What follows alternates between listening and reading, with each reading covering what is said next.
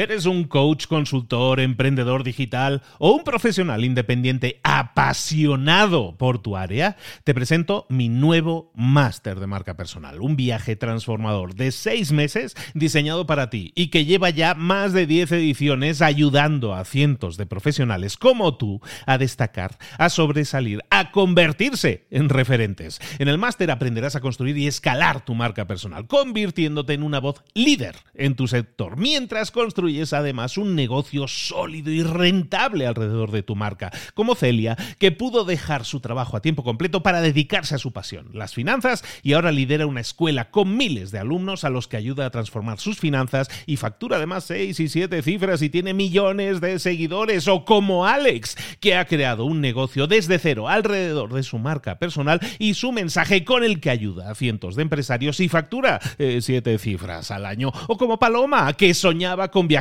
por el mundo y que ahora vive como nómada digital con cientos de miles de seguidores y más de 17.000 alumnos. Gracias al máster, su sueño pasó de ser una idea a una realidad rentable y reconocida. Este es el momento de que tú también dejes tu huella, de influir y de vivir por fin de tu pasión. Visita librosparaemprendedores.net barra marca y descubre muchas más historias de éxito de gente que confió en nuestro método. En junio comenzamos además la nueva generación y añadimos más novedades, más servicios y más soporte que nunca.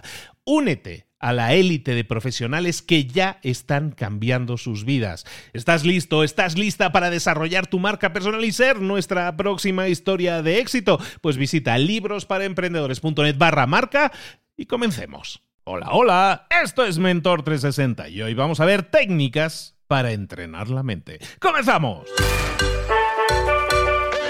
Muy buenas a todos, soy Luis Ramos, esto es Mentor 360, el programa que te acompaña de lunes a viernes con un mentor que también nos acompaña de lunes a viernes en cinco fantásticos episodios. Esto es diario, hay que fichar. Por cierto, este es el episodio 2 de esta semana. Eso quiere decir que ayer ya comenzamos a hablar de cómo entrenar la mente. Si no lo has escuchado, te invitamos a que escuches el episodio de ayer y así tengas la visión más completa posible para entrenar más y mejor la mente. ¿Quién es nuestro entrenador toda esta semana? Pues mira, es un consultor de empresas, especialista en entrenamiento también mental, especialista en sacarnos el mayor partido a todos, la verdad, para que que tiene ocho libros publicados y que es experto en entrenamiento mental y por eso lo tenemos aquí toda la semana. Fernando Botella. Fernando, ¿cómo estás, querido? Hola Luis, muy bien, encantado de nuevo de estar aquí contigo en este nuevo episodio. Nos has dejado patidifusos desde ayer, Fernando, estabas hablando, ayer comentabas, no, es que el cerebro, el pesimista, el temor, que nos protegemos. Oye, todos esos, incluso hablábamos de ejercicios que nosotros podíamos poner en práctica. Veamos con algún ejemplo, ejemplifícanos un poco cómo podríamos visualizar todo eso que era un marco teórico que estábamos viendo ayer, cómo podríamos entender eso en la práctica e incorporarlo a nuestra práctica diaria. Pues eh, un ejemplo que me viene ahora a la cabeza sería muchas veces lo que nos pasa a algunos que somos padres o madres con nuestros hijos. Creo que es una forma fácil de poder entenderlo y de comprender desde ahí ciertas técnicas, ¿no? que es un poco lo que queremos centrarnos hoy. Imaginaros que entráis en la habitación de vuestra hija, vuestra hija por ejemplo, ¿eh? y decís algo así como al ver cómo está todo por ahí, hecho un desastre, ¿no? todo tirado por la habitación, vosotros como padres o como madres decís algo así como, mi hija es un puro desastre. Claro, si tú te quedas con ese primer pensamiento, pues obviamente llegará un momento en que tu hija, y sobre todo después de haberlo repetido varias veces, te dirá papá o mamá, pues ya lo sabes, soy un puro desastre. Es decir, ya está, ¿no? Pero fíjate que lo que yo te proponía y lo que yo decía ayer en el primer episodio era que te preguntases si es verdad. Imagínate a ti como papá o como mamá que dices, mi hija es un desastre al entrar en su habitación. Y de momento te haces esta pregunta, ¿es verdad que es un desastre? Hombre, a lo mejor te contestas, no, no, no siempre, no siempre es un desastre. Lo que quiero decir es que deja todo por ahí muchas veces. Otro pensamiento nuevo. Deja todo por ahí tirado muchas veces. Hazte la siguiente pregunta. ¿Es verdad?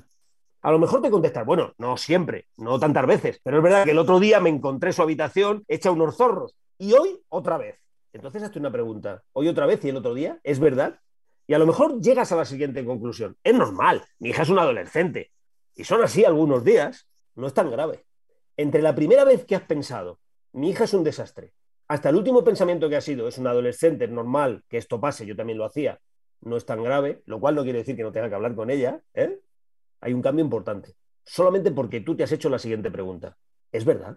Es un ejemplo fantástico para comprender que las técnicas fundamentales de entrenamiento de nuestro cerebro tienen que ver, como decíamos ayer Luis, con cuestionar la forma en que nosotros observamos, quiero introducir esto nuevo, la forma en que nosotros observamos la realidad que vivimos. Y aquí es la clave. ¿Por qué? Porque nosotros podemos disfrutar de una vida mejor, más agradable, y también hacerle una vida mejor, más agradable a la gente que vive con nosotros, en la medida que tenemos una capacidad mejor de interpretar las cosas que suceden en nuestro día a día. Y esto es producto, resultado de la interpretación de nuestra mente. Así que hoy, para aprender técnicas, uno de los elementos fundamentales es aprender a interpretar lo que nuestra mente nos dice, desde la capacidad perceptiva de relacionarnos con la realidad que vivimos. Este ejemplo creo que es muy válido, pero ¿cuántas veces no nos levantamos? Imaginaros, ¿no? Una mañana, 5 de la mañana, tengo que coger un vuelo, me quiero hacer un café, abro el bote del café, no queda nada de café. Y lo primero que digo es, ¡jo! Esta tía ya ha gastado el café y no ha comprado café. ¿Cómo me deja así sabiendo que me tenía que ir a las 5 de la mañana? ¡Wow! Y puedo empezar a pensar. Cuántas cosas, ¿verdad? Ahora bien, ella se levanta porque me ha oído. También durmió un poco pensando en eso y se le olvidó decírmelo. Y me dice, oye, cariño, perdóname, ayer vino tu madre. Tuve que hacerle un café porque venía con la tensión muy baja se gastó el café que quedaba, pero yo fui a comprar café y lo tienes ahí en el cajón, se me olvidó ponerlo en el bote. Perdóname, mi amor. Me he levantado solo para decir esto porque no quiero que te vayas sin tomar un café. ¿Cómo nos quedamos? ¿Cuántas veces nuestra mente nos lleva a situaciones interpretativas de la realidad que no tienen nada que ver con la propia realidad? Pues bien, qué bien si aprendemos técnicas para ser nosotros quien sean, nosotros mismos quien seamos capaces de cuestionarnos cómo estamos interpretando la realidad. Sobre esto se basan las técnicas de entrenamiento de la mente, cuando queremos conseguir tener una vida un poquito mejor y también hacerle la vida un poquito más agradable a la gente que vive con nosotros. Claro, porque al final la forma en que estamos eh, trabajando estas situaciones afecta nuestras relaciones. O sea, el resultado final es que la forma en que yo me he planteado esa situación, que tenía que ver con la suegra, al final siempre es la suegra, Fernando, la que tiene algo que ver tema, ¿eh? Pero al final, con la intervención de la suegra, resulta que nosotros hemos llegado a una conclusión y esa conclusión ha afectado a una situación que podía haberse manejado de una forma mucho más constructiva y sin embargo a lo mejor acaba en pleito, ¿no? Como dicen por aquí, acaba ahí en un problema, ¿no? Sí, bueno, en el ejemplo que yo he contado he pretendido hacerlo con cierto punto de gracia y para que el escuchante lo escuche bien, pero esto en el día a día nos pasa con los equipos de trabajo en las empresas, eh, con nuestros colaboradores y con nuestros jefes también, nos pasa en la relación con los clientes, los que estamos todo el día con clientes, nos pasa a la hora de interpretar un hecho con los amigos hasta cuando estamos practicando un hobby, por ejemplo, por no sé, jugando al fútbol o jugando a tenis, es que nos pasa en todo. Ojo, hay un mensaje que quiero dejar claro. No se trata de ir por la vida cuestionándonos todo esto todas las veces. No quiero que nos volvamos locos. Lo que quiero simplemente es que los escuchantes de este programa pues se lleven la idea de que en las cosas importantes vale la pena pararse, respirar y hacerse estas preguntas. Pero fíjate ahí, Fernando, me venía a la mente la idea de que muchas veces a alguien le pueden decir, ah, es que tú tienes la mecha muy corta, ¿no? O sea, que saltas enseguida, digamos que toma decisiones muy apresuradas, ¿no? Y el que recibe ese mensaje lo acepta como válido. Dice, sí, así soy, ¿no? Y no, no, no vemos que eso se pueda cambiar. Nos aceptamos como que la forma en que nosotros manejamos nuestra mente en realidad no es una forma que se pueda modificar, sino que es un rasgo de personalidad incluso, ¿no? Eso es fantástico lo que dice Luis, porque además no solamente es erróneo, es decir, tenemos múltiples personalidades y personajes que podemos crear, construir, trabajarnos, etcétera, dependiendo de la capacidad que tengamos de construir una mente diferente, es decir, de construir personajes diferentes para nosotros, aquellos que tienen rasgos que más nos interesan y nos hacen tener una vida mejor, más feliz. No solamente eso, ¿eh? sino que además nos quedamos presos de lo que fuimos, no de lo que queremos ser. Y tenemos capacidad de autoconstruirnos. Esto ya le dieron un premio Nobel a un español, ¿verdad? En el siglo pasado, el, el señor doctor Ramón y Cajal, ¿verdad? Por decir que somos constructores. Él dijo arquitectos, exactamente, de nuestro propio cerebro no solamente por todo lo que la ciencia ha demostrado desde la neuroplasticidad, que sé que has tenido invitados fantásticos en tu programa hablando de esto, y no solamente porque estemos hablando de la neurogénesis, de la capacidad de construir incluso nuevas neuronas, sobre todo en el lóbulo prefrontal, ¿no? No, no solo por eso, sino porque tenemos la capacidad en lo cotidiano, sin entrar en la biología pura, de ofrecer una cara diferente de lo que nosotros somos. Y esto es lo que nos hace realmente relacionarnos con los otros, como tú decías, y tener una vida mejor. Esto es fundamental. Todos tenemos como una especie de, vamos a llamarle mono, de hombre ogro, de monstruo, no sé cómo llamarle dentro de nosotros, que a veces se nos escapa, nos disparamos, que es lo que tú estabas diciendo. Eso pertenece a nuestro mundo animal. Es absolutamente humano, no pasa nada, pero cuando no somos capaces nosotros de gestionar a él y él se escapa de la jaula, es una metáfora que estoy utilizando, cuando él quiere, pues tenemos un problema, porque en vez de tener una capacidad de respuesta como humanos que somos, es decir, la respuesta nace de la capacidad de elegir cómo quiero responder, por eso es respuesta, lo que surge, normalmente detrás una emoción muy potente, lo que surge no es una respuesta, es una reacción. Y la reacción nos acerca mucho más al mundo animal que al mundo humano. Por lo tanto, entrenar la mente y tener técnicas para entrenar la mente nos ayudan fundamentalmente, sobre todo, a vivir en una vida donde respondemos habitualmente, respondemos, decidimos, decidimos cómo responder ante algo que sucede. Y no es lo mismo los hechos que suceden que nuestra capacidad de elegir la respuesta ante los hechos que suceden. Esta es la gran diferencia. Alguien puede ir a trabajar una mañana con una bicicleta, se le pincha la bicicleta y seguramente podrían volver algunos de ellos pegándole patas a la bicicleta y diciendo, pero siempre me pasa a mí, ¿cómo puede ser? La vida me ha castigado, se me ha pinchado la bicicleta, lo que me faltaba, Y hay otra gente que se le pincha la bicicleta, es el mismo hecho, se mira el reloj y dice, mira, qué suerte tengo, que tengo una hora para tomar un café y llegaré más tarde a trabajar y no pasa nada, voy a llamar a mi amigo Marcos, así me recoge, me lleva él con el coche y tengo la oportunidad de hablar con él, que hace días que no le veo. El hecho es el mismo, se ha pinchado la bicicleta. ¿Sabes una cosa que me pasó en un hotel hace unos días? Esto es totalmente cierto, ¿eh? en un hotel de Madrid, hace unos días me encontré a las doce y media de la madrugada, más o menos que yo volvía a mi habitación, volvía de una cena de trabajo, a un señor extranjero, no era de español, pero eso es lo de menos, pegándole patadas y puñetazos a la puerta de una habitación, en el pasillo. Y le pregunté en un inglés, en inglés, le pregunté, porque era extranjero, no sé de qué, de qué país, yo creo que era holandés, pero no estoy seguro, le pregunté que qué hacía. Y me dijo que le estaba pegando patadas a la puerta porque se había dejado la llave dentro. Que lo piense la gente se había dejado la llave dentro, como si la llave pudiera salir sola, no había nadie dentro de la habitación. Pero el tío lo que estaba demostrando en la habitación es lo cabreado que estaba con ella. O sea, es que somos como somos los seres humanos. Entrenar nuestra mente para no caer en esos absurdos es fundamental. Porque este que acabo de contar del otro día es un absurdo demasiado exagerado. Pero en el día a día caemos en un montón de elementos absurdos que solamente son porque no tenemos una mente entrenada, no tenemos técnicas para eso. Técnicas que tienen que ver con la respiración, técnicas que tienen que ver con algunas cosas que ahora contaremos, pero técnicas. Estamos hablando con Fernando Botella toda esta semana. Estamos acompañándonos con su conocimiento sobre cómo entrenar la mente. Fernando, estabas mencionando eso precisamente, técnicas que nosotros podemos incorporar para hacer estas pequeñas correcciones y cambios de rumbo. ¿Cuáles serían esas técnicas que podemos empezar a, implementar? Yo para empezar recomiendo, como te estaba diciendo, el tener la capacidad de parar. Eso que llamaríamos poner conciencia a lo que ocurre.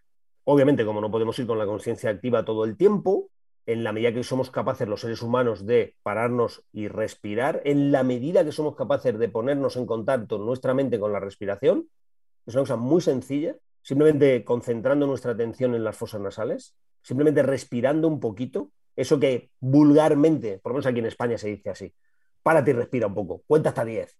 ¿eh? Se suele decir con este tipo de frases, es clave, es clave porque el pararte para pensar eso que llamamos respirar y que a veces tiene que ser exacto respirar, poner atención en la respiración, tal cual lo estoy diciendo, esa es la primera de las fases fundamentales entre cualquier técnica que queramos entrenar de pensamiento. Cuando la conciencia no está abierta a percibir lo nuevo de uno mismo en relación a él, a ella, o en relación al entorno donde estamos, si no tenemos esa conciencia preparada, es lo que se conoce con el nombre de conciencia significativa, si no le damos significado a lo que está pasando, no podremos elegir nuestro personaje, no podremos elegir nuestra mente, nuestro pensamiento. Por lo tanto, lo primero, parar. Lo segundo, reconocer.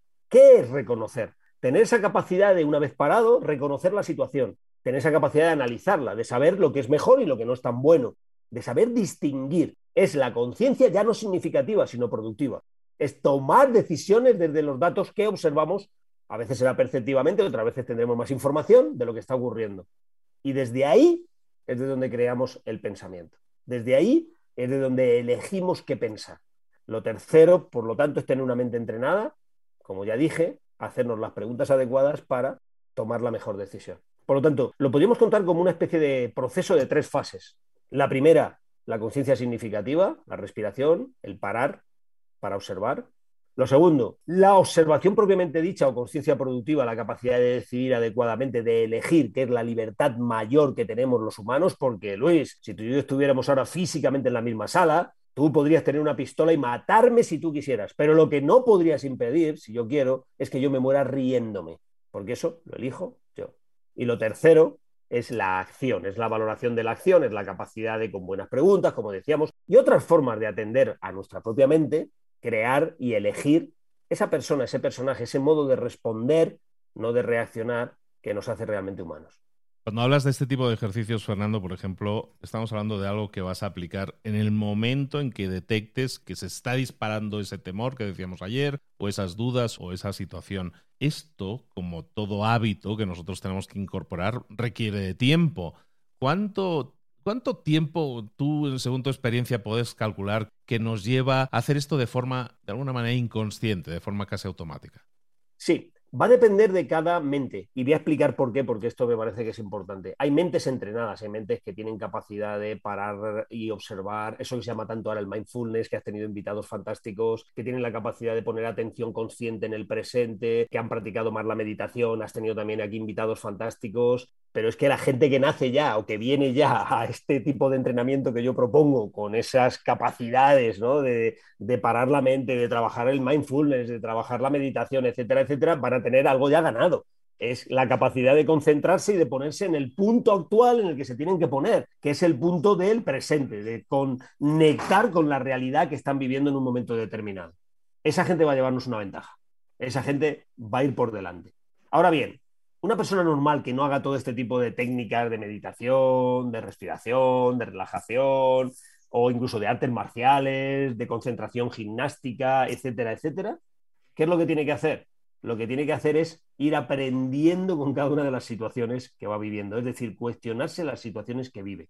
Y cuando he sacado al ogro, por ejemplo, que llevo dentro después, parar un poquito y decir, ¿por qué ha salido? ¿Cómo lo podría haber impedido? ¿Qué tendría que llevarme a aprender para la próxima vez? Es decir, hay una, retro, una cosa que se llama retropensamiento que es fundamental. Y que esto ya nos lo dejó la psicología cognitiva, ya nos dejó la enseñanza. Se llama PRP. Fíjate qué sencillo. Una herramienta muy básica para entrenar P, R, P. La primera P es la P de permiso. Si me he equivocado en algo, me doy el permiso de cambiar. Si he hecho algo, pido perdón, que es la primera P también por lo que ha ocurrido, me perdono a mí mismo, a veces tengo que pedirlo a los demás y me doy permiso para hacerlo diferente. La primera P es el permiso, de que las cosas pueden ser diferentes a como fueron. La R es la de retropensamiento. ¿Qué es el retropensamiento? La capacidad de renacer con una nueva idea, la capacidad de reconstruir la idea. Si me surgiera otra vez, lo haría de esta otra determinada forma retropensamiento. Y la tercera P es la nueva propuesta, P de propuesta. ¿Cómo propongo resolverlo la próxima vez que esto me ocurra? El entrenamiento tiene que ver, como cualquier aprendizaje, también con ser capaz de reconocernos a nosotros mismos en qué cosas podemos mejorar. Por lo tanto, una técnica fundamental, después de lo que os he contado de la respiración, de pararme, etcétera, etcétera, es estar en continuo estado de aprendizaje. Es decir, tener la capacidad de autoobservarnos a nosotros mismos y de aprender de las cosas que estamos haciendo. Y si alguien, Fernando, está escuchando esto ahora mismo y dice, mm, es que yo soy diferente, Fernando, es que a mí eso no me va a funcionar, es que yo ya lo traigo de serie. Pues lo primero que está haciendo es negándose la posibilidad esa persona a sí mismo de ser diferente. ¿Y cómo se lo niega? en lugar de cuestionando su mente, fíjate que estamos haciendo un metaaprendizaje con la pregunta que me acabas de hacer, porque en vez de cuestionarse ese pensamiento que le está diciendo su mente, que tú eres así, tu padre ya era así, tú has venido de serie, todas estas cosas, en vez de juzgar eso, lo que está haciendo que es, lo que está haciendo es confirmar con un sesgo de confirmación lo que él mismo cree. Con lo cual ya empezamos mal, porque estamos empezando con una mente que se está autoprotegiendo con excusas, con justificaciones. Por lo tanto, lo primero que habría que hacer es empezar a pensar en un camino diferente. Todos somos muchas más cosas de lo que el destino nos marca, porque si no, en vez de estar hablando de una psicología que hemos definido como cognitiva, estaríamos todavía en las épocas del psicoanálisis o la conductista, que lo que hacía era que una determinada acción nos llevaba, era, el resultado de un determinado hecho. Un determinado hecho nos determinaba, nos determinaba una determinada dirección, ¿no? Nos llevaba en una determinada dirección. Era determinista pero esto no es real. El ser humano cambia y está en continuo estado de cambio. Por lo tanto, todos estamos continuamente renaciendo y cambiándonos y dándonos nuevas oportunidades de ser diferente a lo que somos. Y bendita sea. Esto es lo verdaderamente fantástico. Por eso es necesario entrenar nuestra mente para que no sea ella la que elija, elijamos nosotros. En ese caso que has dicho es un ejemplo clarísimo y te lo agradezco enormemente que lo traigas, ¿eh, Luis, porque es un ejemplo clarísimo de alguien que está pillado por una esencia biológica que tiene que ver con la determinación, pero que no tiene que ver con la realidad de lo que es construir un cerebro nuevo. Todos podemos construir nuestro propio cerebro de forma continua. Todos podemos hacerlo, pero como decía el bardo, ¿no? Hay que creer que se puede querer que se pueda, ¿no? Básicamente. Tenemos que creer que podemos, ¿no? No que no estamos estancados y que no podemos cambiar. Fernando Botella, mira, mira, mira, Luis, hay una, hay una cosa que tengo que, quería compartir que dice, es una frase de Daniel Borstein, un historiador que creo que explica muy bien esto último que me decías, que dice, la educación consiste en aprender lo que no sabías que sabías. Creo que con esto se explica muy bien este ejemplo de este personaje último que me has dicho. Como habéis escuchado, todos tenemos la posibilidad de hacerlo, eh, pero claro, como siempre también decimos por aquí, hay que pasar a la acción, hay que ponerlo en práctica, hay que dar esos pasos necesarios. Hoy hemos estado hablando de esos pasos, de técnicas para entrenar la mente. No podéis negar que son sencillas, no podéis negar que son simples, pero no por eso no vamos a dejarlas de lado. Siempre, siempre estamos insistiendo aquí. Cada día tienes nuevos impactos, nuevos conocimientos, nuevos aprendizajes y muchas veces nos estamos convirtiendo ahí en, un diógenes digital, ¿no? Que estamos recopilando información pero no la ponemos en práctica. Si esto que acabas de escuchar tiene sentido para ti, ponlo en práctica hazlo ahora mismo. Pasa a la acción y ten resultados diferentes. ¿Cómo entrenar la mente? Es lo que estamos haciendo toda esta semana con nuestro querido Fernando Botella. Fernando, ¿dónde te localizamos y sabemos más de ti? Bueno, en cualquier red social me podéis localizar. Estoy en Instagram, también en LinkedIn. En LinkedIn con mi propio nombre, Fernando Botella. En Instagram con FB-Think. Ahí me podréis localizar en las redes sociales. Y luego tengo mi propia página web, www.fernandobotella.net. Ahí me podéis encontrar y ahí tengo muchos posts escritos, muchas cosas para poder compartir con vosotros ideas de cómo entrenar la mente. Para que deis un paso más, si queréis seguir profundizando, ahí tenéis todas las coordenadas para hacerlo. Fernando, nos vemos aquí mañana y continuamos, recordemos a todos, toda esta semana contigo, estos cinco episodios, hablando de cómo entrenar la mente. Un abrazo, nos vemos mañana. Hasta mañana, Luis. Muchísimas gracias. Un abrazo.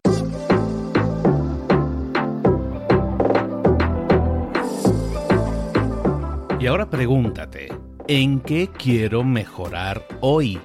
No intentes hacerlo todo de golpe, todo en un día. Piensa, ¿cuál es el primer paso que puedes dar ahora mismo? En este momento, quizás. A lo mejor te lleva dos minutos hacerlo. Si es así, ¿por qué no empezar a hacerlo ahora? ¿Por qué no empezar a hacerlo ya, en este momento?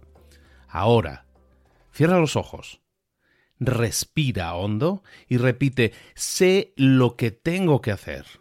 Sé cuál es el siguiente paso. Voy a darlo en este momento.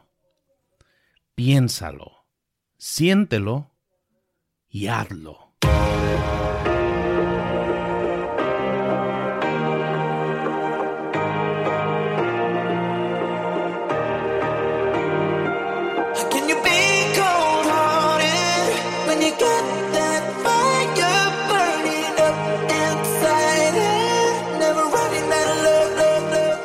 Cosas de las que hemos visto hoy ya las sabes. La mayoría del conocimiento que compartimos aquí ya lo sabes.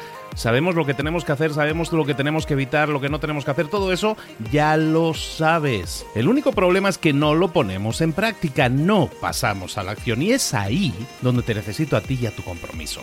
Si una sola de las ideas que hemos comentado hoy resuena en ti, te llama a ponerla en práctica, entonces, define el paso más pequeño posible, el gesto más mínimo, y hazlo ahora mismo.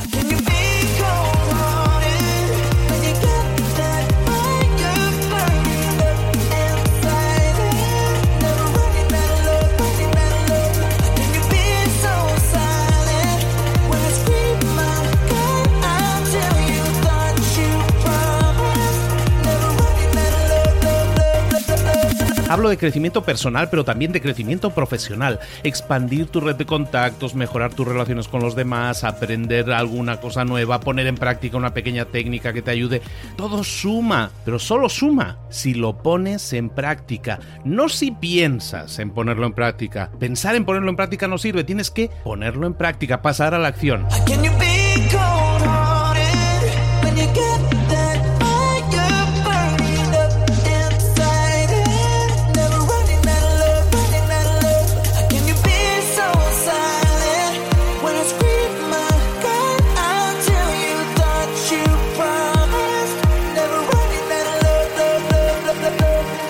Acuérdate de este ingrediente secreto también.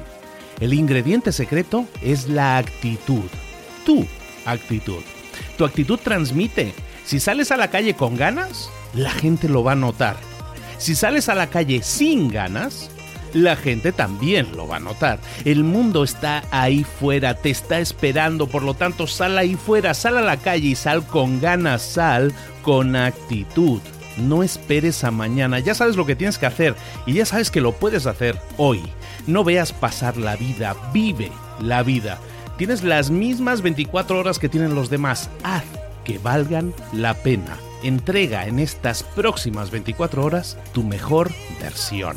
Te esperamos aquí mañana para continuar creciendo, te esperamos aquí mañana con más mentores, pero el día de hoy está completito delante de ti. Así que ponte en pie, pisa fuerte, respira hondo, sal ahí fuera y conquista tu día. ¿Eres un coach, consultor, emprendedor digital o un profesional independiente apasionado por tu área? Te presento mi nuevo máster de marca personal, un viaje transformador de seis meses diseñado para ti y que lleva ya más de 10 ediciones ayudando a cientos de profesionales como tú a destacar, a sobresalir, a convertirse en referentes. En el máster aprenderás a construir y escalar tu marca personal, convirtiéndote en una voz líder en tu sector, mientras construyes es además un negocio sólido y rentable alrededor de tu marca, como Celia, que pudo dejar su trabajo a tiempo completo para dedicarse a su pasión, las finanzas, y ahora lidera una escuela con miles de alumnos a los que ayuda a transformar sus finanzas y factura además seis y siete cifras y tiene millones de seguidores, o como Alex, que ha creado un negocio desde cero alrededor de su marca personal y su mensaje con el que ayuda a cientos de empresarios y factura eh, siete cifras al año, o como Paloma, que soñaba con viajar por el mundo y que ahora vive como nómada digital con cientos de miles de seguidores y más de 17.000 alumnos. Gracias al máster, su sueño pasó de ser una idea a una realidad rentable y reconocida.